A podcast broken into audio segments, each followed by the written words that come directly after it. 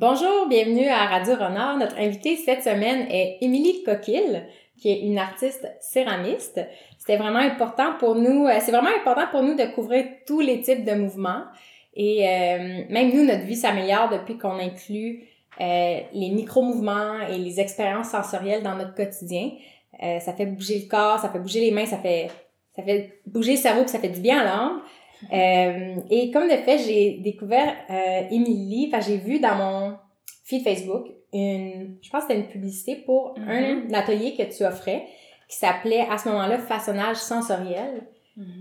Et j'étais justement dans l'exploration de qu'est-ce que le mouvement et la place des, des, des expériences sensorielles dans le mouvement. Puis là, je me suis dit, il y a quelque chose là. Fait que j'ai lu la description, puis c'était d'utiliser l'argile pas pour faire une création artistique impeccable et parfaite, mais vraiment juste pour le plaisir de manier la matière, euh, puis explorer à travers ça. Et euh, je t'ai écrit un courriel euh, juste pour te dire j'apprécie ce que tu fais, tu sais, est-ce que je peux te rencontrer? Puis finalement on est allé prendre un café. Ouais c'est ça.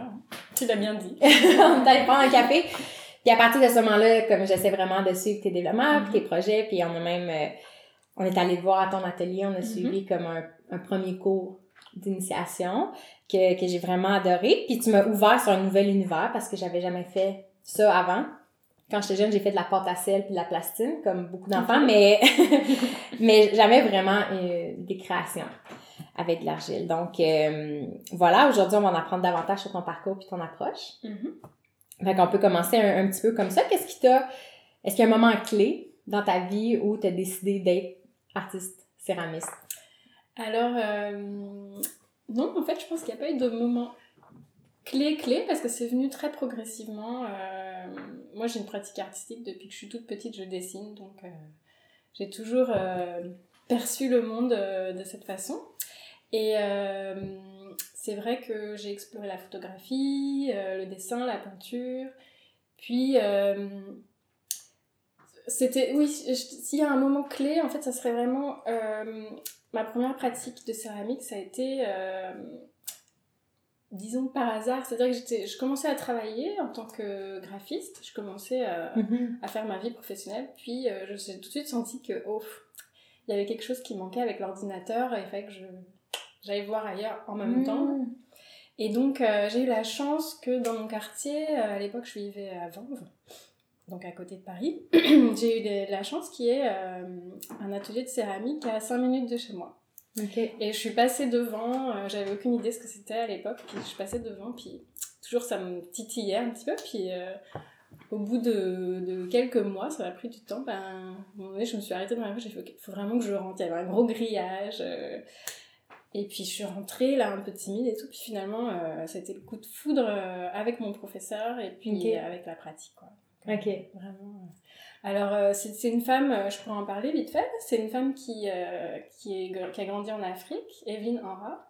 Puis, euh, elle, elle a une approche de la céramique qui est très intuitive. Donc, euh, ça m'a vraiment amenée dans ce que j'ai essayé de faire passer ensuite dans la céramique. On voyait plein de techniques différentes, mais on focalisait pas sur la technique. On expérimentait beaucoup, puis c'est ça. Donc, tout de suite, j'ai eu le contact avec la matière comme du plaisir, tu vois. Mhm. comme ça. Fait que quand tu parles d'approche intuitive, est-ce que c'est quelque chose qui est vraiment bien reconnu et défini dans ton domaine ou c'est vraiment cette professeure-là ou d'autres experts qui, qui, ont, qui ont mis ça de l'avant et, et développé? Est-ce que c'est nouveau ou c'est vraiment une pratique en soi Mhm. dans le monde de la céramique? Ben, dans le monde de la céramique, je dirais que c'est assez nouveau quand même. Euh, je pense que ça se fait beaucoup dans le milieu communautaire, dans peut-être en art-thérapie. Il y a des choses intéressantes qui se font. Euh, Il y a, euh, j'ai entendu parler d'une pratique où les gens travaillent avec l'argile dans des grands bacs comme s'ils avaient un bac à sable, puis ils explorent. et- OK. Mais, euh, et donc, il y a des choses fascinantes qui existent, mais dans les, les cours classiques qu'on retrouve le plus souvent, on apprend des techniques, puis c'est, un peu normal parce qu'il y a beaucoup de choses euh, qui sont assez techniques euh, Mhm. aussi. Comme si tu veux apprendre le tournage, euh, d'ailleurs, euh, je pense que tu as un petit peu euh, exploré ça avec moi. Ouais. Tout de suite, il y a beaucoup de gestes. Les gestes Mhm. du potier, euh, ça, prend, ça, prenne, ça prend du temps de les apprendre. Mhm. Et c'est assez facile de focaliser là-dessus et puis de dire ok je vais t'enseigner mon savoir. Mais c'est dommage parce que pour moi, il y a plein d'autres choses à explorer aussi euh, Mhm. dans la relation qu'on peut avoir avec l'argile. C'est ça, j'ai l'impression que l'apprentissage technique, c'est pour diriger vers la création d'un objet qui va avoir certaines propriétés, puis ça prend des techniques pour t'assurer que le- tu peux, as les outils Oui. pour créer un certain type d'objet. J'ai l'impression que l'approche intuitive, c'est le processus, Mhm. euh, presque encore plus de valeur que le résultat final. Tu sais, j'ai l'impression que... Oui, oui, oui, c'est, c'est- on peut le dire comme ça. Parce que, en fait, euh, ce que je cherche dans ces cours, c'est vraiment euh, à faire que la personne dialogue avec elle-même, qu'elle reprenne contact avec ses sens. Mhm. Puis, ça a des bienfaits. tout de suite, en fait, dans le contact avec l'argile, les gens se calment, euh, tu sais, Mhm. ils- Juste de le manipuler, quand tu vas dans un cours de céramie, même juste avec des étudiants, il y a un silence euh, souvent. Mhm. il y a une sorte de calme que tu trouves pas euh, dans d'autres ateliers en bijouterie. ou- Ok. Et c'est c'est vraiment ce contact qui, qui, le, qui parle au corps, quoi. Mhm. Donc, euh, je sais pas si je réponds à ta question. Ben oui, on va explorer ça. On va. J'ai j'ai plein de questions pour toi. Ben, est-ce que, justement, dans un monde, un peu comme tu l'as vécu, que on est de plus en plus dirigé vers nos ordinateurs, Mhm. il y a de plus en plus d'aspects de notre vie qui, sont, qui deviennent virtuels, Mhm. ce qui amène plein de bénéfices, ça nous ouvre à plein de possibilités, puis on est hyper stimulé intellectuellement. Puis toi, tu as comme ressenti personnellement le besoin de reprendre contact avec, comme on dit, le monde réel. Puis la céramique t'a apporté ça. Fait que dans cet univers-là où on est de plus en plus sur nos ordinateurs, est-ce que tu sens une certaine résistance des gens? D'aller vers leur sens? Oui, oui, oui, je pense que euh, on se réfugie beaucoup derrière notre euh, téléphone portable. Mais je pense qu'il y a aussi un grand besoin qui est là. Euh, Peut-être que c'est pas c'est- pas la facilité de se dire ok je vais aller dans un cours où je vais explorer avec mon corps. Je comprends que on puisse se poser des questions. euh, Est-ce que ça, ça va être pour moi? Est-ce que je Ça peut être intimidant. c'est intimidant exactement. Ça demande un peu d'implication de soi et euh, peut-être de dévoilement de soi, mais en fait. euh, ça se fait euh, de façon naturelle, je trouve. et les gens, souvent, ce que j'ai constaté, par exemple en donnant des cours plus d'art plastique, c'est que Mhm. ils veulent, dès que l'imagination rentre en jeu, ok, on a un réflexe souvent euh, d'aller chercher des images sur l'ordinateur. Ok, de, euh, je vais prendre cette image, puis je vais essayer de la faire aussi jolie, tu vois, de Mhm. suivre un processus comme ça, plutôt que d'essayer d'écouter son processus intérieur. De- euh, D'être guidé vers un certain élan mhm, et de voir ce qui va émerger C'est ça.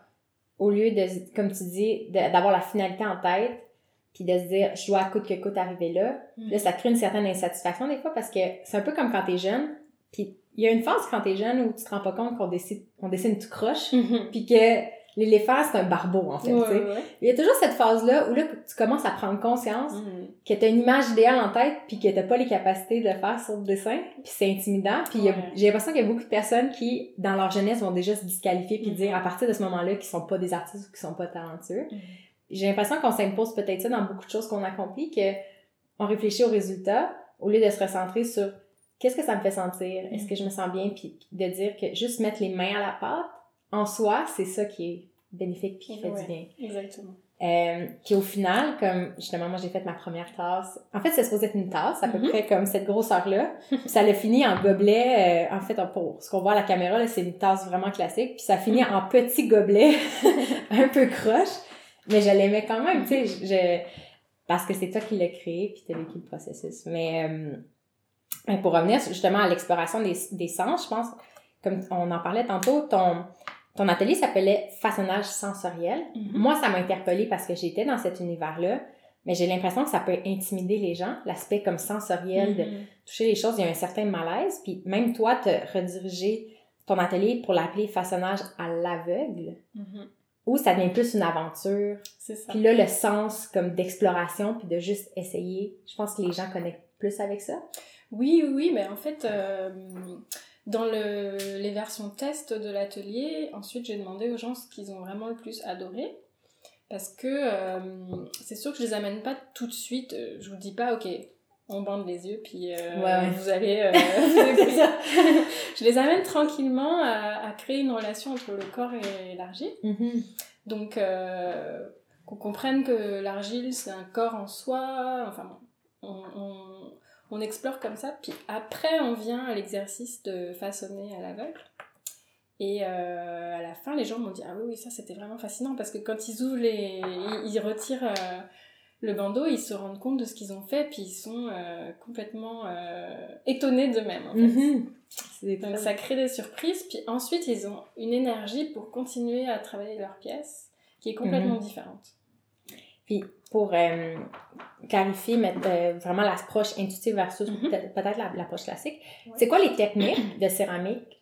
Tu disais, il y en a plusieurs, là. Vrai, ça doit être vraiment, vraiment vaste. Mais c'est quoi les, les, techniques principales classiques que quelqu'un pourrait s'attendre à apprendre dans un mhm. cours? Euh, c'est sûr que le tournage, c'est une des techniques euh, les plus populaires et mhm. puis euh, un peu incontournables parce que les... on parle toujours, quand on pense à la céramique, on parle de poterie. Puis mhm. la poterie, c'est ça, c'est être sur le tour, puis apprendre à façonner une pièce à partir d'une boule de, terre qu'on mhm. monte. Euh. Donc c'est des gestes précis, puis ça, ça se transmet de génération en génération. Euh, c'est vraiment, il y a une tradition depuis des siècles mhm. de ça. Mais euh, il y a aussi le, façonnage, puis en Amérique, la roue a été découverte très tard, donc il y a, vraiment beaucoup plus de tradition autour du façonnage que du tournage.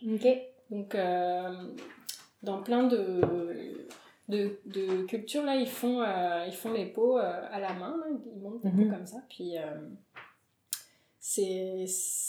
En fait, c'est un petit peu moins couru aujourd'hui parce que, en termes de. Enfin, c'est plus artistique, plus artisanal, traditionnel, mais ça s'enseigne encore beaucoup.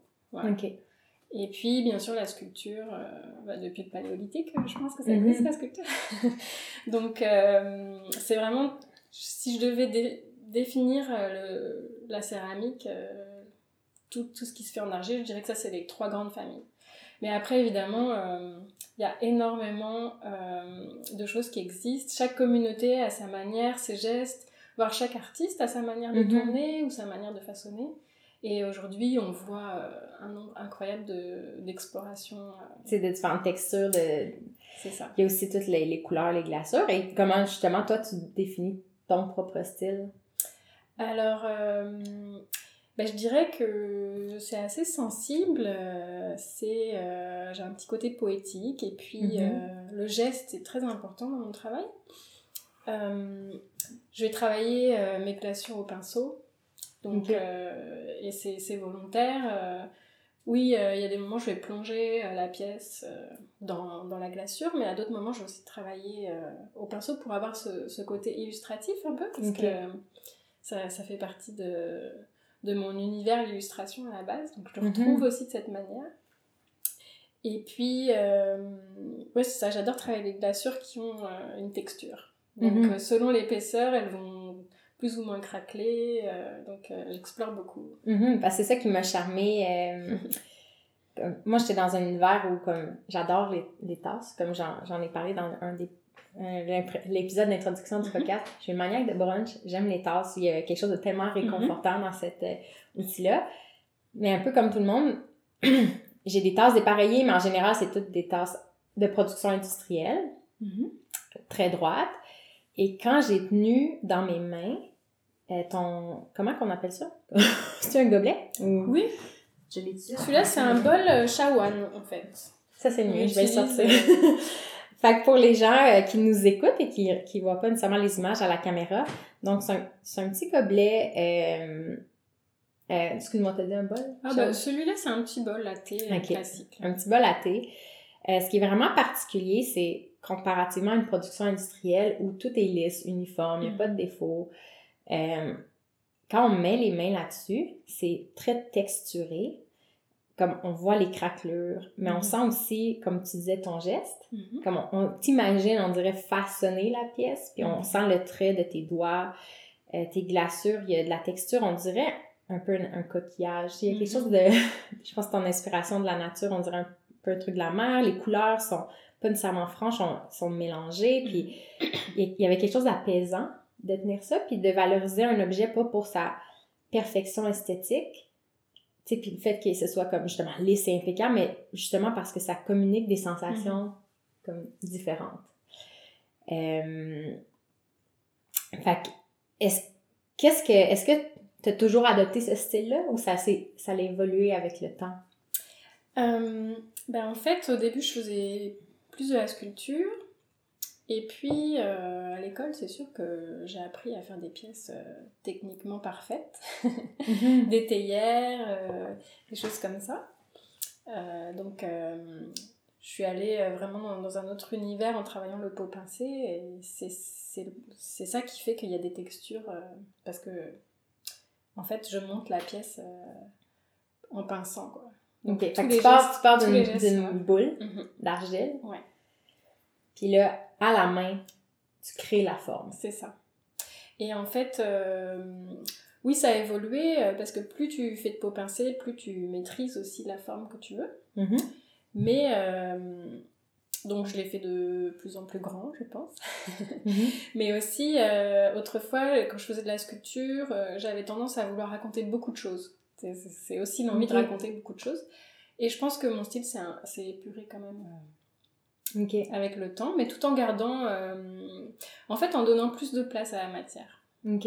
Puis quand tu dis j'ai envie de raconter quelque chose, c'est quoi l'histoire que, que tu essaies d'évoquer avec euh, tes pièces? Tes pièces Euh, je te dirais que quand je suis en train de créer, je pense pas à l'histoire. Je, suis, je suis juste en contact avec euh, l'argile. Et puis, euh, je pense juste au mouvement, en fait. Quand j'ai le pinceau, ok, tel mouvement, à l'équilibre. Mhm. C'est, ça, c'est un- une habitude de graphiste, je pense, à trouver un équilibre, euh, une harmonie dans les formes Mhm. et puis par rapport à la surface que tu as. Mais euh, Fait qu'encore une fois, c'est vrai, je t'ai posé une question plus intellectuelle de dire comment t'as analysé ton histoire, mais c'est vrai, toi, ton approche, c'est l'inverse, c'est pas de Mhm. dire voici ce que je veux ça. dire, comme, en fait, l'histoire a émergé, j'ai l'impression, ouais. de pièce en pièce. Oui, mais en fait, euh, quand même, c'est sûr que je vais énormément euh, faire de recherche avant. Ok. Je vais pas forcément euh, essayer de trouver les liens, mais je vais faire de la photographie de rue énormément. Donc, je vais photographier euh, euh, des murs de ville, Mhm. toutes sortes d'objets qui peuvent être en train de flétrir, ou tu où sens qu'il y, a une- il y a une transformation qui est en train de, de se passer. Puis ça, je veux dire, j'ai- fait beaucoup de photos de rue, donc c'est un truc vraiment que, que je, je sais quand ça va être une bonne photo pour moi, tu sais, pour le, la matière que je peux y trouver. euh, c'est pas forcément pour, euh, pour être exposé ou quoi que ce soit, mais c'est vraiment de la documentation. Puis le dessin aussi, euh, même la poésie, il y a beaucoup de choses comme ça qui. Mhm. qui euh, comme si je posais des petites graines, puis au moment où je vais aller à l'atelier, ça va se faire intuitivement. OK. Puis ce qu'on ressent quand on voit, je pense que les gens doivent le remarquer te le mentionner beaucoup, c'est, on dirait des coquillages. On dirait comme Mhm. un objet qui a passé du temps dans, dans la mer, qui a comme été cueilli par une sirène. Je sais pas comment dire, mais, mais il y a quelque chose euh, qui, qui fait beaucoup penser à un coquillage. Mhm. Euh, c'est quoi ta, ta relation à la nature ou est-ce que c'est volontaire de vouloir donner cette sensation-là naturelle un petit peu? Oui, euh, je pense que c'est parce que je, je suis fascinée par la nature. C'est vrai que j'ai plus vécu en ville, mais euh, je- je- je- j'ai tellement de beaux souvenirs de mon enfance parce que ma grand-mère vivait en Bretagne. Donc moi j'ai de la famille de Bretagne, en France. Donc j'ai passé des étés et des étés au bord de la mer à aller euh, chercher dans les flaques d'eau des petites crevettes. OK. C'est une activité euh, très courue là-bas, euh, Mhm. la pêche à la crevette. Donc tu observes, euh, enfant, euh, tout l'univers qu'il y a dans ces petites flaques d'eau. Euh, Il n'y a pas que des crevettes, il y a plein de petits poissons, Mhm. de- d'albins, de plein, plein de choses intéressantes, des algues. Et... Donc c'est sûr que ça, ça, ça me fascinait, puis ça restait un... ça- Enfin, ça, mon amour de la mer n'a fait que euh, croître depuis ce moment-là. Mhm. Puis, euh, est-ce que tu sens que c'est euh, c'est c'est un, un univers visuel qui va t'inspirer ou tu sens qu'il y a quelque chose de nouveau qui émerge ces temps-ci?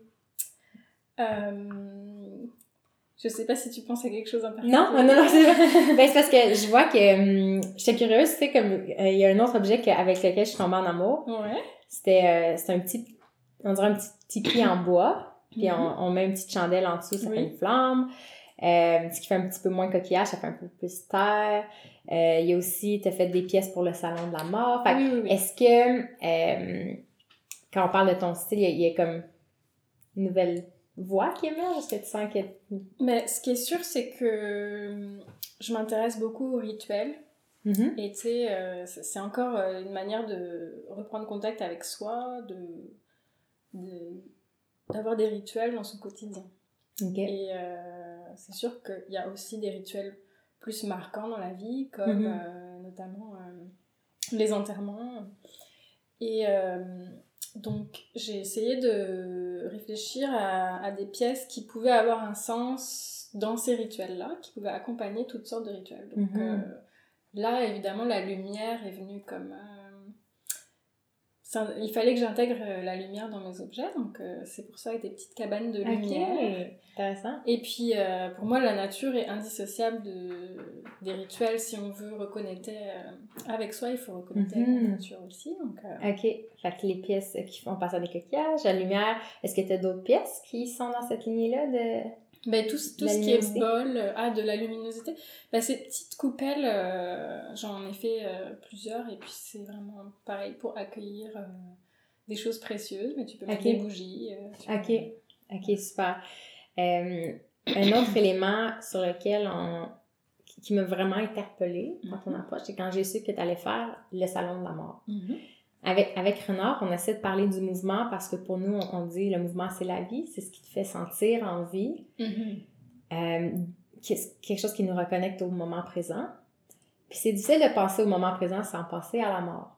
Parce que quand on pense à la mort, on peut être terrorisé, ça peut nous Mhm. paralyser puis nous déconnecter, ou ça peut nous donner le sentiment qu'on est sur un tapis roulant puis il faut toujours courir, puis on est Mhm. essoufflé. Euh, puis je pense que de, pour vraiment bien vivre, faut savoir, faut réfléchir à la mort à mesure. Mhm. Euh, puis j'ai l'impression que dans notre société, on a une. Notamment avec le cinéma, on a une représentation de la mort qui est très dramatique et négative. Que si ça pouvait euh, jamais être une période de- nécessairement de transformation, mais c'est toujours un peu la fin de quelque chose, Mhm. puis relié à une peine d'amour ou à une brisure intérieure. Puis j'ai l'impression que le salon de la mort, je sais, comme c'est quand même intéressant que ça l'arrive, puis ça nous fasse peut-être voir la mort différemment. Puis j'étais curieuse de savoir euh, qu'est-ce que quelle pièce t'as créée pour le salon, puis qu'est-ce que tu voulais évoquer à travers ces Mhm. pièces-là? Ben, en fait, euh, j'ai amené des urnes. J'ai fait l'exercice de concevoir des urnes. Et puis, euh, j'ai amené donc ces petits bols rituels, des bijoux aussi. Ok. Des bijoux que j'appelle talismans parce que je pense que porter quelque chose sur soi, c'est aussi euh, intéressant euh, dans une cérémonie. Mhm. Donc ça peut être euh, ajouter, ajouter quelque chose qui appartient à la personne de personnel, puis le relier à cet objet et ensuite le porter sur soi. Ça, ça a une- ça- ça fait partie de- des rituels qui, qui ont toujours existé, là j'invente rien. Fait qu'on sait- de avoir un souvenir de la personne, de comme faire un talisman à partir d'un Ouais. quelque chose qui évoque la personne qui est décédée. Oui. Et en fait, euh, en fait, euh, il y a aussi les lithographies, donc euh, ça c'est vraiment quelque chose qui a frappé les gens, puis euh, ils, ils ont vraiment été fascinés par cet objet. Je, je mets la photographie de la personne sur l'argile, donc Mhm. C'est comme si euh, l'image euh, se matérialisait et elle peut euh, durer toute. Enfin, la- une fois que c'est dans, dans la porcelaine, ça, ça dure toute la vie, puis ça peut aller en extérieur, donc ça peut aller sur une carte tombale, choses Mhm. comme ça. Donc, c'est des choses qui existent en Europe, de- dans, des, dans des cimetières encore, mais plus traditionnels. quoi. C'est c'est Ok. vraiment des choses qui ont existé, mais qu'on oublie aujourd'hui. Ok. Et Aujourd'hui, c'est vrai que on a beaucoup standardisé les choses, puis on a aussi beaucoup standardisé euh, les cimetières, les pierres tombales. Le procé- comme tu disais, les rituels reliés à la mort, Voilà. c'est les salons funéraires avec un certain style. C'est ça. Tu mets des photos, tu mets des fleurs. Mhm. Euh, puis certaines personnes vont aller visiter la tombe, mettre des fleurs. Fait que, est-ce que tu as vu justement une différence entre euh, ce qui se passe? Est-ce que le rapport à la mort est différent en Europe que tu l'as vu au Québec? Sûrement, après, je suis pas une spécialiste, Mhm. mais euh, c'est sûr que quand on visite des cimetières, euh, c'est quelque chose que j'aime bien parce que je les trouve beaux, les cimetières. En fait, Mhm. Euh, j'en ai visité au Mexique, j'en ai visité en Europe, c'est sûr. Et puis Mhm. en Bretagne aussi, il y a- beaucoup de cimetières de granit. C'est assez fascinant, tout ce granit partout. On voit que chaque culture a ses spécificités. En Turquie, je me souviens aussi de... de- Ils ont une manière très particulière euh, d'avoir des pierres tombales qui sont comme des grands mâts. Enfin, Ok. puis euh, ça rappelle euh, le lien entre le ciel et la terre, comme les derviches tourneurs. Ok. il y a tout un. Il y, y a des choses fascinantes dans cet aspect de la culture qu'on explore peu. Mais euh, en fait, euh, je dirais que le- ce qui m'a le plus frappé, c'est pas en Europe, c'est en Inde. Moi, J'ai visité euh, des villes sacrées où on enterre. euh, on n'enterre pas, on incinère pardon, les, les morts. Puis euh, ça fait complètement partie de la vie. Voilà, il n'y a pas de Mhm. séparation comme ici où on va être, euh, on va essayer un petit peu de pas trop y penser, pas trop s'angoisser avec ça. Puis au dernier moment, il va falloir tout organiser. Puis là, C'est euh, c'est presque c'est tabou, presque. c'est ça. Puis... Donc ça, ça fait réfléchir beaucoup et puis ça donne envie de dialoguer. Puis ok, est-ce que Mhm. on pourrait pas en parler un peu plus? Est-ce qu'on pourrait pas trouver un moyen d'être un peu plus serein par rapport à ça? Mhm. Donc moi, je rentre pas dans le dialogue trop, mais avec ma pratique artistique, euh, j'essaie d'amener autre chose. L'impression- Tu me fais réaliser que à travers ta pratique, ce que je ressens, c'est une connexion à soi-même, puis Mhm. dans le quotidien. Comme tu dis, c'est des, c'est des objets, des petits objets qui s'insèrent bien dans le quotidien, d'où l'idée de rituel. Puis en écoutant parler de, de tes voyages puis de ce que tu as découvert ailleurs dans le monde, c'est comme si il y, y a une pratique, j'ai l'impression, euh, dans les cimetières où il va y avoir des pierres tombales de plus en plus impressionnantes. tu sais. Genre, je pense que beaucoup de gens du Québec ou de Montréal ont visité le cimetière à Côte-des-Neiges Oui. tu te rends compte qu'il y a des, je sais pas comment on appelle ça, un mausolée ou comme, c'est une mini maison en marbre, puis à Mhm. l'intérieur, la pierre vraiment, puis c'est super, comme, impressionnant, puis il y a une valeur esthétique à ça, il y a quelque Mhm. chose de, de solennel, puis c'est comme si, là, je vois ta pratique comme tellement différente où on n'est pas dans le grandiose, on n'est pas dans l'impressionnant, mais on est dans cette connexion-là quotidienne Mhm. avec des objets qui nous rappellent la personne qu'on a appréciée. Euh, puis c'est fou comment, là, on a une plaque, comment, une lithographie Oui. euh, devant nous, qui est, euh, encore une fois, un- la céramique euh, comme au, au contour imparfait, Mhm. avec l'impression de la photo de la personne, encore une fois, qui est très granulée. Mhm. Mais il y a quelque- ça me fait réaliser à quel point c'est spécial de tenir ça dans ses mains, puis de se dire, il y a quelque chose d'intemporel, puis que ça peut durer pour toujours, Oui. versus des, des images des fois qu'on a dans notre cell, qui vont, dans notre cellulaire, qui vont rester là pour toujours, comme qui vont jamais être matérialisées, Mhm. ou des cadres comme tout ce qu'on a en arrière, mais que tu sens que euh, la durée de vie elle, est moindre parce que c'est du papier, puis c'est facilement, ça peut facilement être détruit. Il y a quand même quelque chose de spécial et de calmant, je trouve, d'avoir une pièce Mhm.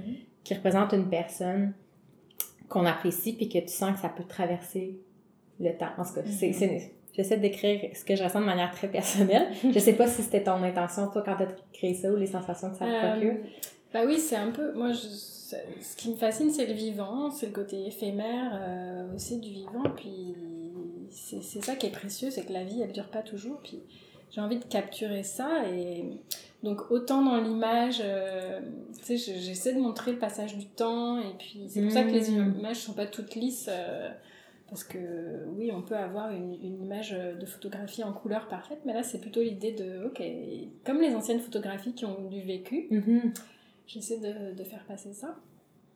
Donc, euh, ouais, donc euh, c'est- ça qui ressort. T'as immortalisé l'éphémère. c'est drôle à dire parce que c'est ça, c'est un- c'est une œuvre imparfaite, mais qui peut.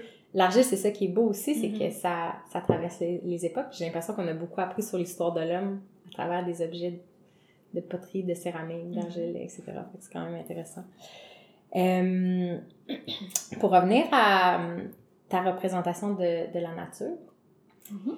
euh, on a parlé de la mer, on a parlé de la luminosité. Quand tu es rentré dans, dans l'appart tantôt, tu disais que là, tu es dans la couleur, dans la couleur bleue, l'hiver t'inspirait. Je sais pas si tu peux nous parler un petit peu de Oui. cette inspiration-là que tu as ces temps-ci? Euh, j'avais envie de mettre euh, un peu plus de couleur et de lumière aussi dans mes glaçures. Donc je suis allée chercher dans les bleus, aussi dans des couleurs plus chaudes. J'ai comme quelques couleurs en ce moment qui, qui ressortent dans mes nouvelles collections. Mm-hmm. Mais c'est vrai que Pareil, je travaille intuitivement, puis euh, sur le moment, je me rends pas forcément compte, mais euh, il y a des sujets qui me fascinent, comme l'hiver, et puis euh, le fait qu'il y ait des populations autochtones qui est les Inuits, je pense, qui ont mm-hmm. comme une trentaine de mots pour dire neige. C'est ça, ça va me travailler, et puis quand je vais, quand, quand, quand je vais faire des pièces, je vais penser à ça, et puis c'est sûr que je suis partie en Europe quelques semaines, puis quand je suis revenue, je me suis dit, oh mon dieu, mais tout est blanc à Montréal, on n'a pas de verdure. J'ai trouvé ça un peu triste. Et puis après, euh, je me suis dit, ok, mais c'est juste des nuances de couleurs plus subtiles. Donc là, euh, c'est ça. Ok, comment je peux reprendre contact avec, euh, avec tout ça? Puis j'ai exploré le, le, beau côté de la neige. Ok, fait que là, ça se trame. J'ai hâte de voir le résultat. Comme là, tu es en train de créer des pièges, ouais, dans, dans, dans, ces couleurs-là. OK, OK. On va, je suis contente de, de j'ai hâte de voir le résultat. Puis je pense que c'est important pour moi de, de, parler de la nature parce que, mm-hmm. encore une fois, la, la, la, représentation du mouvement pour, comme moi et, Vincent, puis d'autres personnes encore, je pense que mm-hmm. ça émerge de plus en plus, c'est que, c'est de dire, une vie active, c'est pas juste l'activité physique, le sport, mm-hmm. aller au gym. C'est le gym, le sport, c'est une facette de la vie active, mais je pense que des fois, on, se rend pas compte, on pense que c'est la seule. Mm-hmm. Tu sais, les gens se disent, ah, oh, je suis pas un athlète, ou les gens se disent, faudrait que je bouge, faudrait que j'aille au gym, faudrait que je fasse du jogging, etc.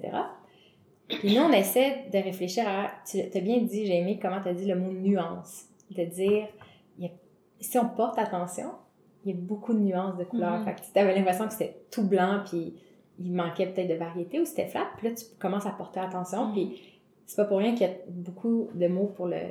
Les Inuits ont beaucoup de mots pour le pour la neige parce que quand on sort tous les jours, malgré le froid, puis qu'on apprend à mm. aimer l'hiver, ça devient fascinant. Tous les types de textures mm-hmm. qu'il y a. La luminosité en hiver est particulière aussi.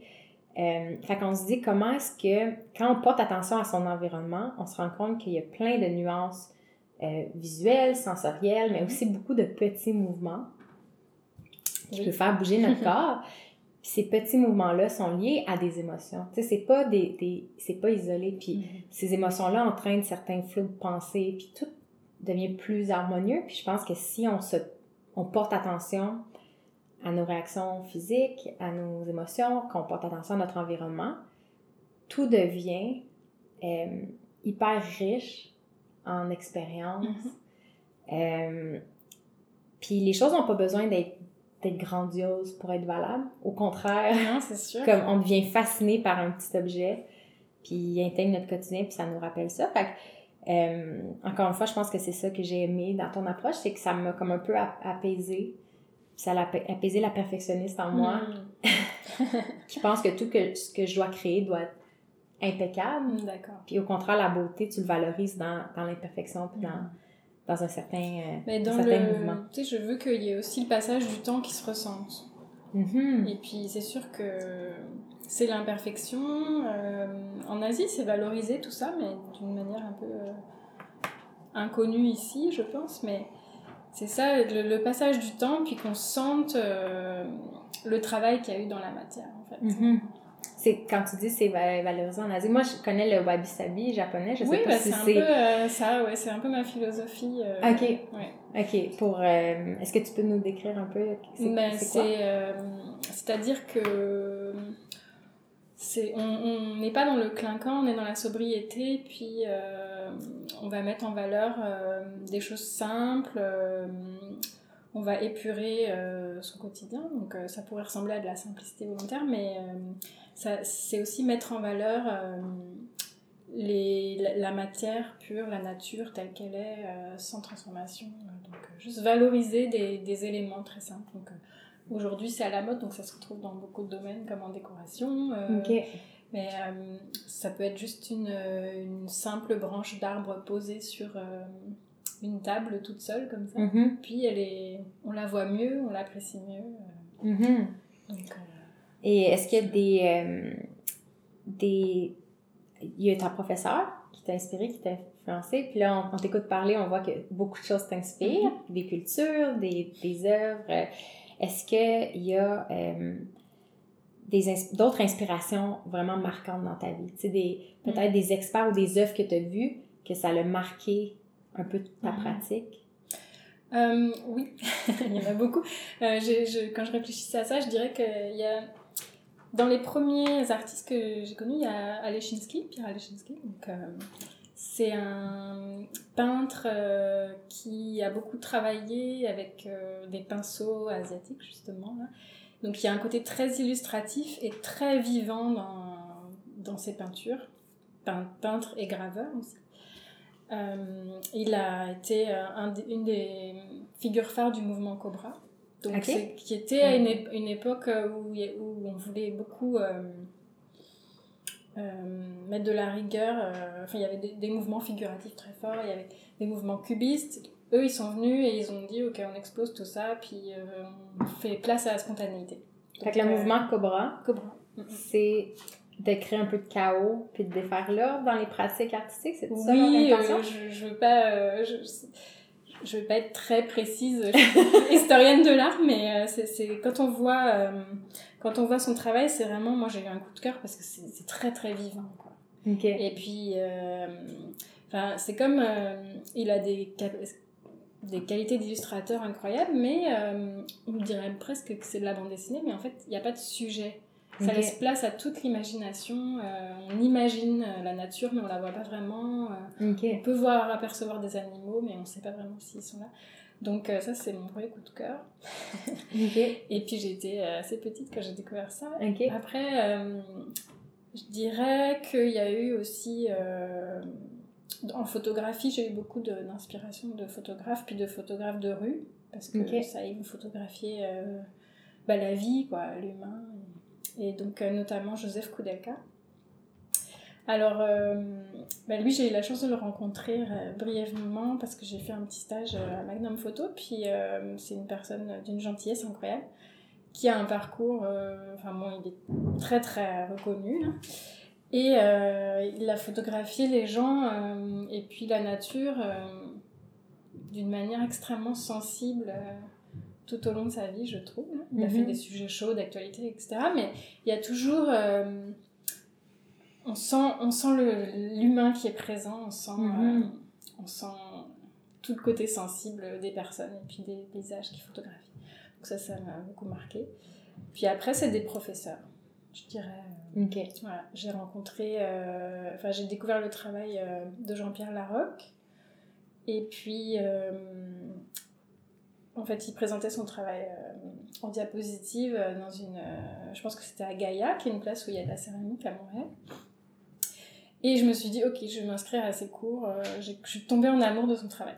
Mhm. Donc euh, lui, il fait des grandes sculptures de chevaux, de personnages, mais Des grandes par- sculptures en, des très, quelle, très en quelle matière? en argile. Ok, en argile. Ouais, et puis euh, c'est vraiment par aplat. Il va jeter des morceaux de, de terre, puis c'est ça qui nous a appris aussi. Il Ok. travaille vraiment euh, en laissant, euh, en accumulant euh, la matière. Puis ça fait des Ok. choses incroyables, vous irez voir, parce que je, je peux pas décrire. euh, On va. Vince, Vince fait le, le travail de, de tout réécouter les podcasts et de mettre les liens. D'accord. pour les gens qui se disent Oh mon Dieu, il y a tellement de références, on veut s'assurer de mettre les liens pour que les gens puissent par eux-mêmes aller découvrir, mettre les images ce que, ce que tu nous parles. Fait que, pas de souci. Parce que moi, tout, tu me fais découvrir euh, toutes sortes de pratiques, puis ça, j'ai envie d'aller creuser. Je pense que c'est super important dans la vie de toujours rester ouvert, puis parce qu'on sait jamais d'où l'in- l'inspiration euh, peut venir. Puis là, tu parlais de professeurs qui t'ont inspiré. Ce qui est particulier aussi, c'est que tu es devenue la professeure. Oui, T'offres des ateliers. oui, oui. Euh, à quoi ressemble une séance avec toi? Mettons une séance d'initiation, des gens qui seraient pas familiers avec cette matière-là. Euh, c'est ça. C'est quoi le déroulement? À quoi on peut, on peut s'attendre? Alors ça dépend euh, si on travaille euh, autour ou si on fait un atelier plus créatif. Mhm. Disons un atelier créatif. Alors là, euh, c'est sûr que je vais déjà euh, privilégier un espace un peu différent de l'atelier. Donc, euh, on va aller travailler dans une salle et puis euh, on va mettre des grandes tables. Et puis, on va bouger dans l'espace au départ. Puis, on va bouger tranquillement, on va marcher et on va prendre un gros morceau de terre et puis on va le jeter au sol pour voir qu'est-ce que ça fait. Donc, on va travailler sur la pesanteur de la terre. Et ensuite, on va travailler sur le lien, enfin, le. La, le, la, la terre comme un corps, quoi, comme, euh, comme un corps en tant que tel, en quoi c'est vivant, et donc on va mhm. toucher la terre, mais pas uniquement avec les mains, avec les bras, euh, etc. Donc, euh, T'en parles, puis j'ai comme, on a le droit de faire ça. Il y a comme un aspect de l'enfant en moi qui est mhm. habitué de se faire diriger dans ce qu'il crée, puis qu'il y a des règles, qu'il faut les appliquer, où on dirait que c'est déstabilisant sur le coup, puis de dire, j'ai le droit de lancer ça à terre. je sais pas, j'imagine que c'est une réaction qui doit être assez typique chez les gens. Ah ben, en fait, ils, y prennent vite goût. Hein. Mhm. ça défoule beaucoup. En fait, c'est ça, c'est au début de travailler avec l'énergie, donc sortir l'énergie. Euh, et puis ensuite, progressivement, on va aller vers des exercices plus d'introspection. Quand on aura déjà... Parce que sinon, on arrive souvent avec beaucoup de choses dans nos têtes. Et puis là, euh, on on veut être dans la performance, comme tu disais tout à l'heure, on veut euh, hmm. quelque chose de parfait. Donc on essaye un peu de se débarrasser. C'est vraiment des exercices pour épurer, pour se sentir un hmm. peu débarrassé de, de toutes les choses qui, qui emplissent notre cerveau, hmm. de déconnecter du mental un peu. Et ensuite, on va travailler l'argile, et là, on va travailler des exercices. Il y en a d'autres, mais euh, comme le façonnage à l'aveugle, euh, où on, en fait, j'utilise des. Je vais pas tout dévoiler, mais mhm. j'utilise des objets euh, de la nature et puis euh, avec ces objets, on, on, explore la matière. Ok. Voilà. Quelqu'un qui, euh, qui, euh, qui, est curieux de le faire lui-même mhm. à la maison, parce que je pense que ce qui est intéressant aussi, c'est que les gens se rendent compte que cette création-là est, est, accessible, mm-hmm. euh, qui peuvent aller explorer dans des ateliers, puis ça les, euh, ça les initie. Euh, mais quelqu'un qui, qui tombe en amour avec, avec l'argile, puis qui aimerait le faire chez soi. Mm-hmm.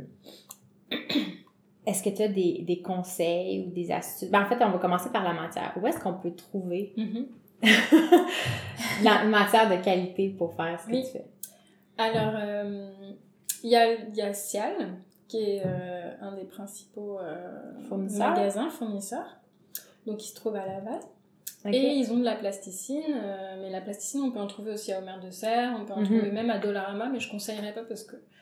Ce je sais qu'à Omer de Serre, c'est de l'argile naturelle.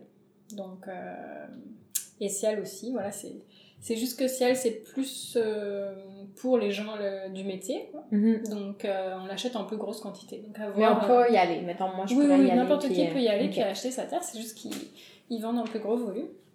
Et puis, la plasticine, c'est euh, c'est de l'argile qui sèche à l'air libre. Donc, vous n'avez pas besoin de la cuire. Mhm. c'est l'avantage. C'est qu'on peut, on peut... D'ailleurs, je l'utilise dans des centres communautaires aussi. On peut travailler l'argile, puis ça va sécher tout seul. Et on n'aura pas besoin d'aller la cuire dans un... Parce que nous, on utilise des fours de céramique qui chauffent à plus de 1000 degrés. Donc, mhm. euh, c'est pas tous. Ouais, c'est ça. Chez soi, on peut utiliser la plasticine. Puis la plasticine, on parle pas de la plasticine qu'on a eu quand enfant qui sent la fraise puis la banane. Non, non, non. c'est pas genre jaune fluo puis... Non, non, c'est ça. Il y a de la pâte à modeler qui existe aussi. Avec la euh, plasticine puis la pâte à modeler, c'est pas la même chose? Non, en fait, euh, peut-être je peut-être le terme, euh, mais c'est vraiment de l'argile qui sèche à l'air libre. Et puis, ça dépend de l'âge de vos enfants aussi, mais quand j'ai fait un petit événement pendant l'été au Festival des Arts de Ruelle, je pense il y a deux ans, et j'ai bien constaté que à un certain âge, 7-8 ans, les enfants veulent toucher l'argile pure, quoi. L'argile euh, qui sèche à l'air libre, beaucoup plus que la pâte à modeler. Ça les intéresse plus. Donc, euh, Ils veulent être vieux, plus vieux. c'est ça. C'est autre chose. Puis c'est vrai qu'au niveau de la sensation, ils se rendent compte qu'on peut aller plus loin, on peut construire euh, d'autres choses. Mm-hmm. Ok, super. Fait dans le fond, c'est ça, ça, ça demande pas grand-chose. Non, non, non. Ça demande la matière initiale.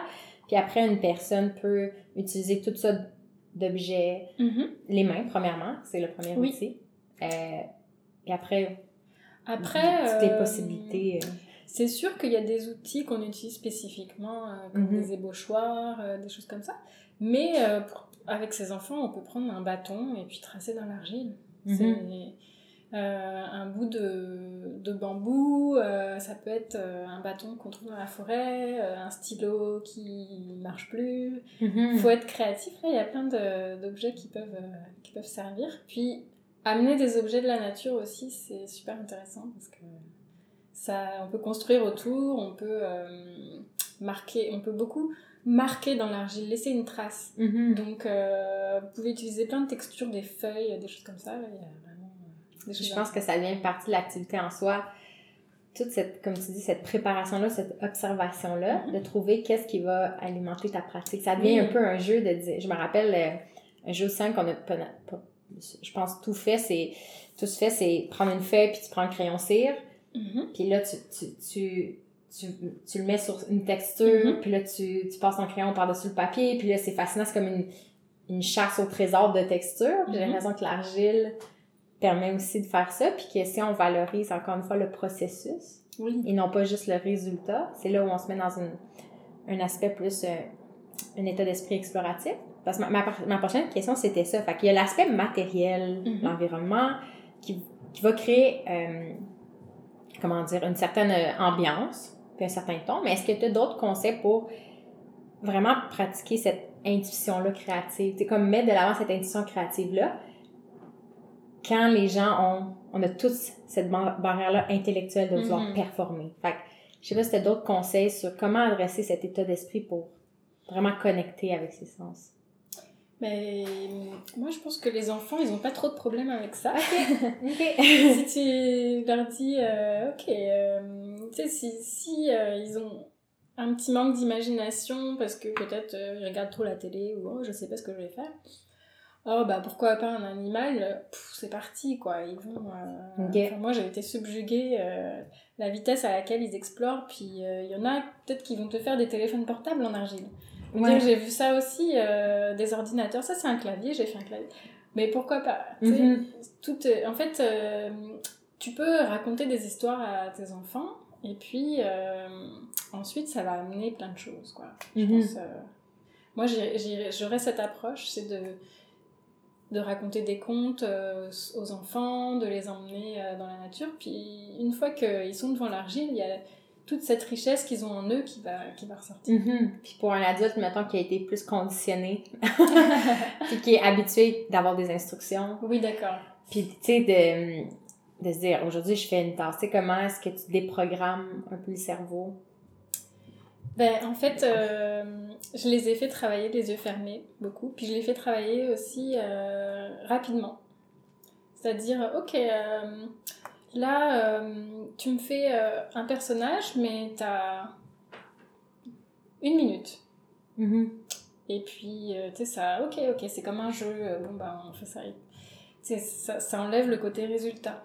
Mhm. Parce que, ok, j'ai 30 secondes pour faire une pièce. Ah, bah, c'est tout croche, c'est pas grave, on fait autre chose. Et puis, petit à petit, ça va, ça Mhm. va se débloquer comme ça. Est-ce que toi, dans, ta pratique, c'est un dilemme? Parce que il y, a- la partie artiste qui est de Mhm. créer, puis euh, maintenant, c'est ton, c'est ton métier. Mhm. Je pense que ça, c'est, tu veux gagner ta vie avec cette pratique-là. Puis des fois, on dirait que c'est pas le même mindset. Non. Euh, fait comment est-ce que toi, tu, tu conjugues ces deux facettes-là? De ta Ah, pratique? c'est une question, euh, c'est une bonne question, mais c'est une question complexe. T'as peut-être pas encore les réponses? non, c'est ça, je suis encore en train d'explorer euh, là-dedans. Euh, c'est sûr que plus tu pratiques, plus tu maîtrises ton art et plus euh, ça se voit et donc ça va être plus facile de vendre tes pièces. Ok, Mais- tu vois la différence. Oui, oui, oui. C'est sûr, la, la pratique c'est plus important. Quel que soit, euh, que tu sois artiste ou que tu sois en train de développer ton entreprise. Mhm. Mais c'est sûr que euh, il y a beaucoup d'autres choses à côté. Euh, il faut se faire connaître, il faut parler de soi, Mhm. il faut écrire. Il y a différentes, différents aspects. Mais moi, après, je, je trouve ça intéressant de ne pas faire toujours la même chose. Donc, je, change, je change de chapeau. Ok. Même à l'atelier, je me permets toujours un moment où je vais explorer, c'est sûr. Puis à d'autres moments, euh, je vais faire des pièces plus euh, euh, avec une technique répétitive. quand j'utilise des emporte-pièces par exemple, que Mhm. je fais des plaques, c'est répétitif, mais c'est aussi apaisant parce que là, bon, tu veux pas tout le temps être dans la création pure non plus, là. Cette euh, variété d'activités. euh, En fait, tu vois ça comme quelque chose de, quelque chose de stimulant. Oui, OK. oui, ouais. OK, c'est bien parce que moi, j'ai de la misère à conjuguer ça. On dirait que c'est comme deux entités séparantes. Dans moi, il y a l'aspect business, puis Mhm. cette petite voix-là qui dit comme sois productif, fais ci, fais ça. Puis la, la partie en moi que je, je me considère pas comme une artiste, dans le sens où, euh, tu sais, genre, tu sais, je vais pas nécessairement faire de la peinture, Mhm. faire du dessin, etc. Mais je, je suis créative dans la mesure où j'aime imaginer des solutions Mhm. d'affaires, penser au design, puis travailler avec des gens créatifs. Puis on dirait que moi, c'est un peu une bataille entre les deux, mais je vais essayer d'adopter ton approche pour plus de voir comment les deux s'a- s'alimentent, en fait. Euh, puis on dirait que je réfléchis à... Récemment, tu as fait ton site web, je crois. Mhm. Puis à quel point ça représente aussi la rencontre de plein de tes talents, tu sais, puis de tes intérêts. J'imagine que tu as touché à la photo, tu sais, Oui, comme tu as oui. écrit les textes. Pardon. Oui, c'est sûr. euh, je, je- quand je commence une activité euh, comme le graphisme, euh, j'ai pas envie de la laisser complètement tomber. C'est sûr qu'il y a une période Mhm. où j'ai eu envie de plus toucher un ordinateur, mais c'est parce que je faisais pas assez de, de ma pratique artistique. Et puis finalement, quand j'ai commencé à développer ma pratique artistique, j'ai repris goût à tout ce qui est graphisme. Donc euh, il y a une balance à trouver aussi. Et puis euh, ça, c'est les tempéraments de chacun, mais je Mhm. pense que moi j'ai besoin de diversité dans de mes approches, puis t'apprends quelque chose, puis c'est ça, ça va nourrir euh, un autre aspect de ton travail, puis ça c'est stimulant. Tu te dis, ah, ok, ben, j'ai pas fait de la photo pendant euh, deux Mhm. ans euh, de telle chose pour rien, ça me sert maintenant, mais tu sais pas toujours à l'avance. Mhm. Tu sais, t'as as plein de points comme ça, puis tu sais pas quand est-ce que tu vas les relier, c'est une fois que tu l'as fait que tu Mhm. le réalises, Ouais. que tu les as reliés ensemble. Ouais, ah non, je suis tellement d'accord avec ça. C'est c'est vrai, moi j'essaie de, de rester en mode ouverture, puis d'emmagasiner plein d'informations de Mhm. plein de façons différentes. Puis à un moment donné, ça commence à peser, puis tu, tu comprends pas le sens que ça a. Puis à un moment donné, il y a un filon qui part, puis tout s'aligne, puis c'est un, peu, un peu magique. C'était intéressant aussi comment tu parles de la photographie puis l'ordinateur, parce que dans, dans cette reconnexion-là avec la nature, je sais pas si tu l'as vécu, mais moi, à un certain moment, j'étais un peu, pas hargneuse, mais j'étais comme... Je voulais me détacher de la technologie Mhm. parce qu'il y a quelque chose d'envahissant dans comment les applications, puis les logiciels, puis les, les médias sociaux sont conçus parce qu'ils veulent notre attention, puis ils sont experts à la garder. Puis là, on dirait que je rentre dans une phase où j'essaie plutôt de me dire c'est des outils exceptionnels, puis il faut juste être, en être conscient puis l'utiliser à notre façon. J'apprécie comment de ton côté c'est assez paisible, tu sais que tu parles de la nature puis c'est harmonieux puis tu parles de la technologie puis ça te fait juste l'aider dans ton travail. Ben, c'est parce qu'il y a eu beaucoup de, de conflits aussi en moi, hein. ça s'est pas fait du jour au lendemain. OK. Donc, euh, mais à un moment donné, tu cherches à trouver un équilibre, ouais, c'est sûr. Quand tu parles de conflit, je sais pas si tu peux me dire qu'est-ce qui te Ben, c'est ça, de trouver sa place, euh, de trouver pourquoi on est fait, et puis euh, d'accepter qu'il y a peut-être euh, plusieurs euh, aspects de nous qui sont pas toujours. euh, qu'on peut pas toujours relier instantanément. Quoi. Mhm. Donc, euh, juste essayer d'accepter un peu plus qui on est, et puis que. On soit pas forcément un expert parce qu'on nous vend aussi beaucoup cette idée de- d'expertise dans un domaine uniquement. Puis Mhm. euh, moi je pense que on peut être euh, passionné de plusieurs choses. Mhm. Voilà. Est-ce qu'il y a un moment, parce que je trouve que dans, ton, dans tes œuvres, il y a une certaine harmonie, il y a une cohérence entre ce que tu fais pour le Salon de la mort, ce que tu fais pour monsieur, madame, tout le monde, ou euh, ce que tu crées pour ta pratique Mhm. personnelle. Mais est-ce qu'il y a un moment où tu étais complètement égaré puis tu savais pas où tu t'en allais? Euh, oui, oui, c'est sûr. Mais ça arrive euh, souvent parce que c'est ça aussi euh, qu'il y a dans la pratique artistique. Dans, Mhm. qu- Quand on travaille, on explore des choses. Donc il y a toujours le- une traversée du désert à un moment où on est, on est perdu. Mais qu'est-ce que je fais? Mais pourquoi je fais Mhm. ça? Où est-ce que ça s'en va?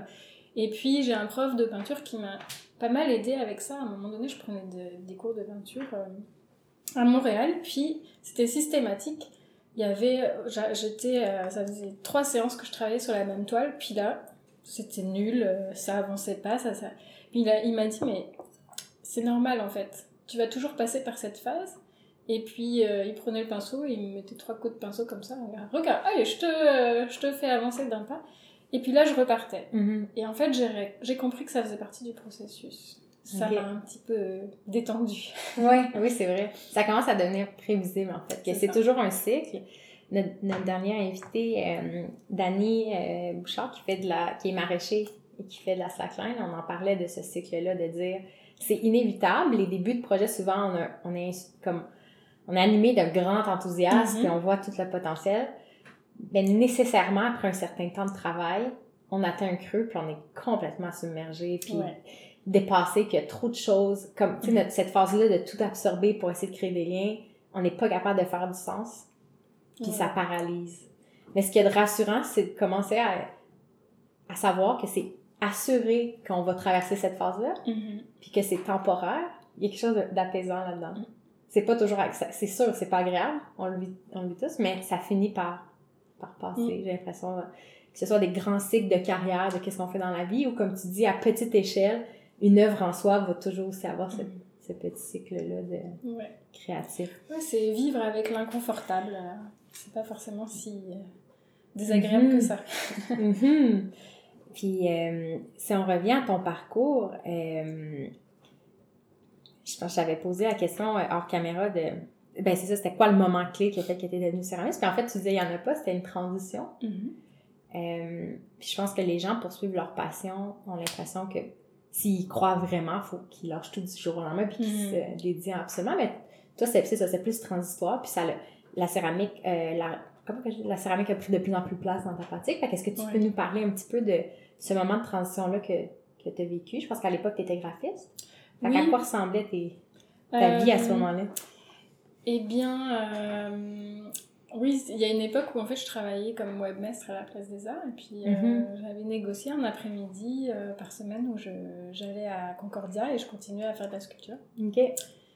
Et puis, c'est sûr que je voyais pas le temps passer là, quand j'étais à l'université. Parce qu'il y a des locaux vraiment super pour, pour faire tout ce qu'on veut. Là, ils, ils- ils nous laissent vraiment beaucoup de, de liberté. Donc, le- les, le passage entre les deux était. Enfin, j'allais vraiment euh, d'un extrême à l'autre.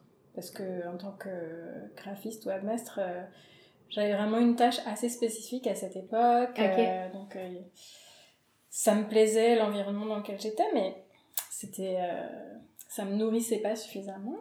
Et euh, j'ai décidé de, de quitter euh, l'entreprise, puis de me lancer.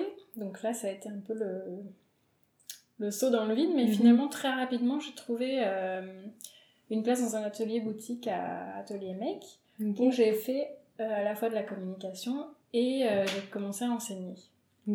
Donc bah là, je suis passée vraiment à un autre stade parce que l'enseignement, ça m'a ça m'a fait euh, réaliser que ok, j'étais une professionnelle, je pouvais apporter mon savoir mon savoir-faire à d'autres personnes.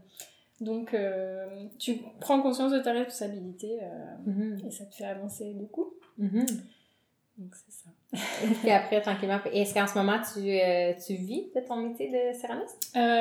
En ce moment, je suis encore en développement d'entreprise. Euh, Mhm. tout ce que je produis, je le remets dans le. Enfin, tout, tout l'argent que je fais, je, Mhm. le, je le remets dans, dans mon activité pour le moment. OK.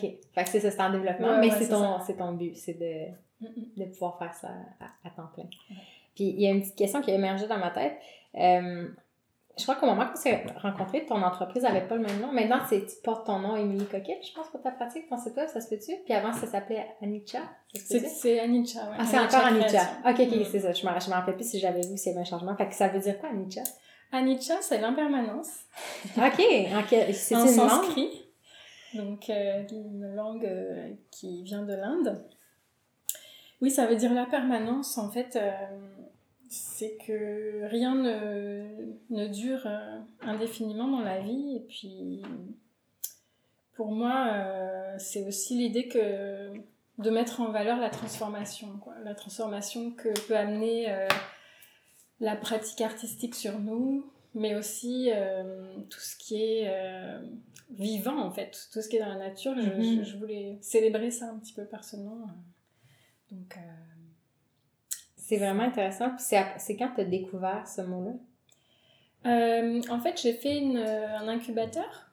Donc, euh, pour ceux qui ne savent pas, c'est un endroit où on réfléchit à son concept d'entreprise et on travaille euh, de façon avec des, du design créatif en fait. Mhm. Puis on, on élabore un peu son, son business plan, si on, veut, si on peut dire, mais et puis là, on a, on a pensé à plein de choses, puis notamment à nos noms d'entreprise. C'était un Mhm. gros morceau quand même.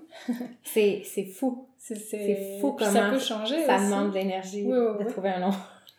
Donc, euh, donc c'est ça. En tout cas, je me suis dit que j'allais vivre avec ce nom-là un, un certain temps parce que ça correspond à mes valeurs euh, Mhm. énormément. Puis, euh, je pense que s'il y a bien quelque chose qui me caractérise, qui me caractérise c'est euh, que je peux pas travailler dans quelque chose qui me passionne pas, qui correspond pas à mes valeurs. Donc, euh, voilà, Mhm. faut que je suive mes valeurs. Puis, ça, c'est sûr que j'ai été influencée par euh, le bouddhisme aussi, la philosophie bouddhiste. Donc, je, je fais passer cette valeur-là sans rentrer dans, dans le détail de ce que c'est le bouddhisme. Je, je prends cette valeur-là, puis je la garde avec moi, puis je vais évoluer Mhm. dans ma pratique. Dans tes nombreux voyages, que tu nous parlais un petit peu de comment tu as voyagé, est-ce que c'était des, des voyages, euh, j'ai l'impression que c'était pas typique touristique voir les grands monuments, mais ou est-ce que c'était des voyages, euh, c'est quoi la, la nature de tous les voyages que tu as fait en fait? Est-ce que c'était pour t'inspirer artistiquement ou c'était plus... Ben, je pense, oui, beaucoup. C'est-à-dire que souvent, j'ai fait des voyages euh, dans des endroits où j'avais une connexion. Je Ok. partais de là. Donc, quand je suis allée en Inde, en fait, euh, j'avais un ami indien que j'avais pas vu depuis des années, j'avais envie de le revoir. Et, et puis, euh, ensuite, je retrouvais d'autres amis qui faisaient un tour du monde. Donc, euh, je mets des petits ponts comme ça, puis après, je laisse les choses se faire. Mais... C'est comme une approche intuitive du voyage, encore une fois. Oui, mais je, je passe par les gens parce que je trouve que sinon, euh, si on est juste touriste avec son guide, on perd énormément. Il faut Mhm. rencontrer les gens qui vivent sur place. Je trouve que ça donne une image complètement différente du pays et de Mhm. la culture. Mhm. Puis, euh, je vais comprendre cet aspect-là, mais je vais revenir à l'aspect impermanent parce que ce qui est drôle, c'est que dans la discussion, ce qui m'a fasciné, comme on parlait de, la pièce de la lithographie, c'est, c'est que l'argile, c'est intemporel. ça, c'est comme, je pense pas, ça se dégrade pas, surtout y a une glaçure, ou ça doit se Oui, dégrader, mais vraiment à long terme. C'est vitrifié, donc euh, ça dépend toujours à quelle température c'est cuit. OK. Et la porcelaine, c'est cuit à très haute température, donc... euh, La céramique et la porcelaine, c'est pas la même chose. La porcelaine, c'est une forme de céramique. OK. Mais euh, si tu rentres dans un côté un peu technique, il y a Mhm. il y a davantage de silice, donc il y a davantage de ce qui devient le verre en fait. C'est Ok. plus vitrifié.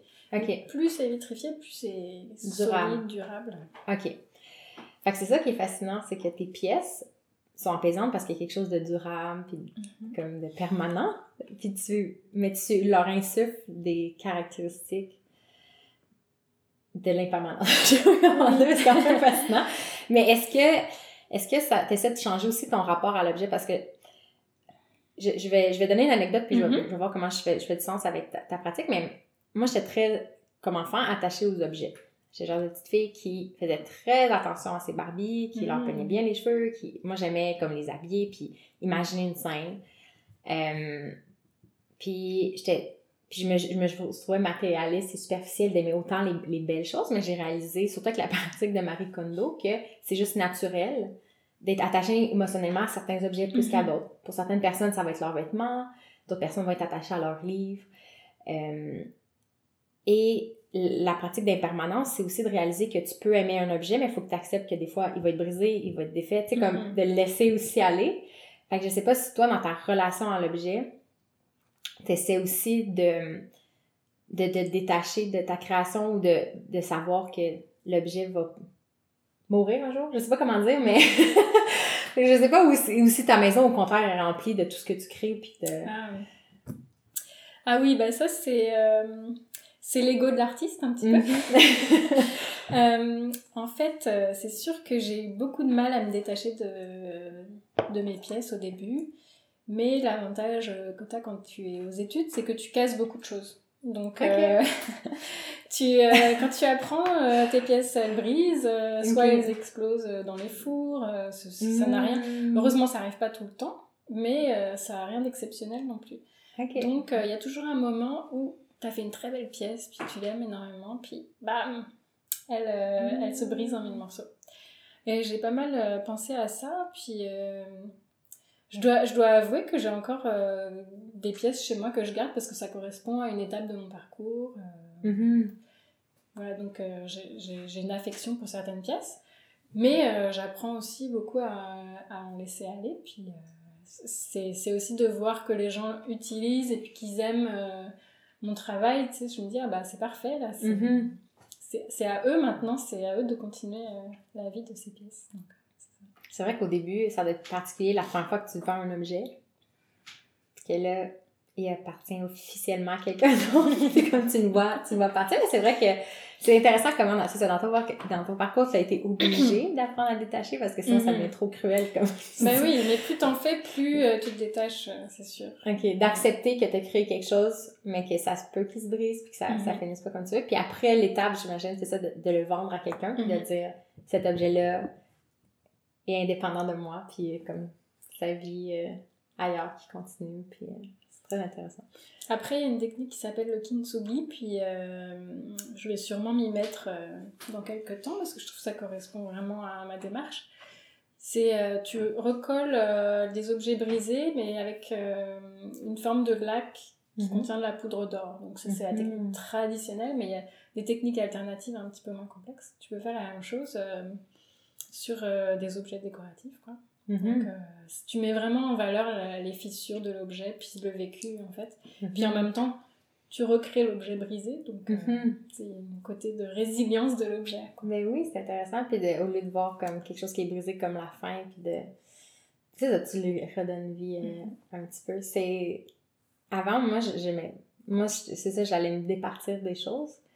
Je pense qu'on est dans une culture aussi de consommation où Mm. on se débarrasse des, Oui, des objets dès qu'ils sont imparfaits, brisés ou abîmés. Puis j'ai l'impression que la vague minimaliste ou la, la conscience environnementale amène aussi à ça, à dire au contraire comment est-ce que un objet peut être fait de manière durable, puis s'il brise, Mhm. comment est-ce que je peux le conserver puis, puis le réparer? Puis moi, au quotidien, c'est que ça s'est exprimé avec mes bottes d'hiver. Tu sais, avant, j'aurais acheté des nouvelles bottes, puis là, je les ai faites Mhm. recoudre, puis on dirait qu'il y a un attachement différent à l'objet parce qu'il y a une histoire, puis je sais pas, c'est un objet qui est comme des bottes, c'est surtout ça marche avec toi, Mhm. ça a traversé beaucoup d'étapes, puis là, tu es comme content de savoir que même si on a l'air plus abîmés puis sont moins parfaites, mais ça- la valeur s'accumule, le sens s'accumule, on dirait un peu avec le temps. Mhm. Euh, fait que pour les gens qui aimeraient euh, suivre euh, ton travail, que ce soit pour découvrir tes pièces, Mhm. en acheter ou suivre des ateliers, comment ils font pour te, te rejoindre? Alors, euh, bah, principalement par mon site internet. Mhm. Donc, euh, vous pouvez m'écrire. euh, mon adresse, c'est Émilie, commercial. Puis est-ce que est-ce que tu as un compte Instagram ou euh, Oui, j'ai un compte Instagram, Création, j'ai un compte Facebook.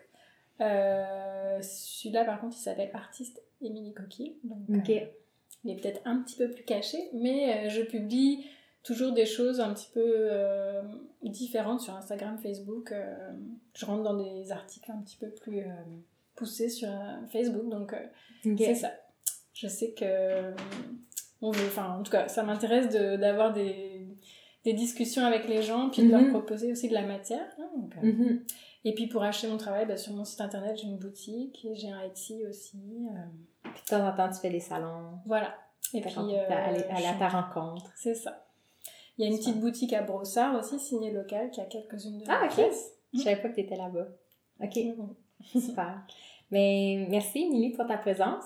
Merci à toi. Euh, C'était vraiment intéressant, apaisant comme, comme discussion. Ça, je sens vraiment qu'on se reconnecte avec euh, le moment présent. C'est- c'est super apaisé. Puis comme je disais en introduction, tu m'as vraiment fait découvrir un autre univers. Tu m'apprends à un peu sortir de ma tête puis à être plus connectée avec, avec l'environnement. Puis c'est ce que je souhaite euh, à, à beaucoup de personnes. Fait que j'invite tout le monde à, à découvrir ton travail puis à aller à ta rencontre. Merci. Merci.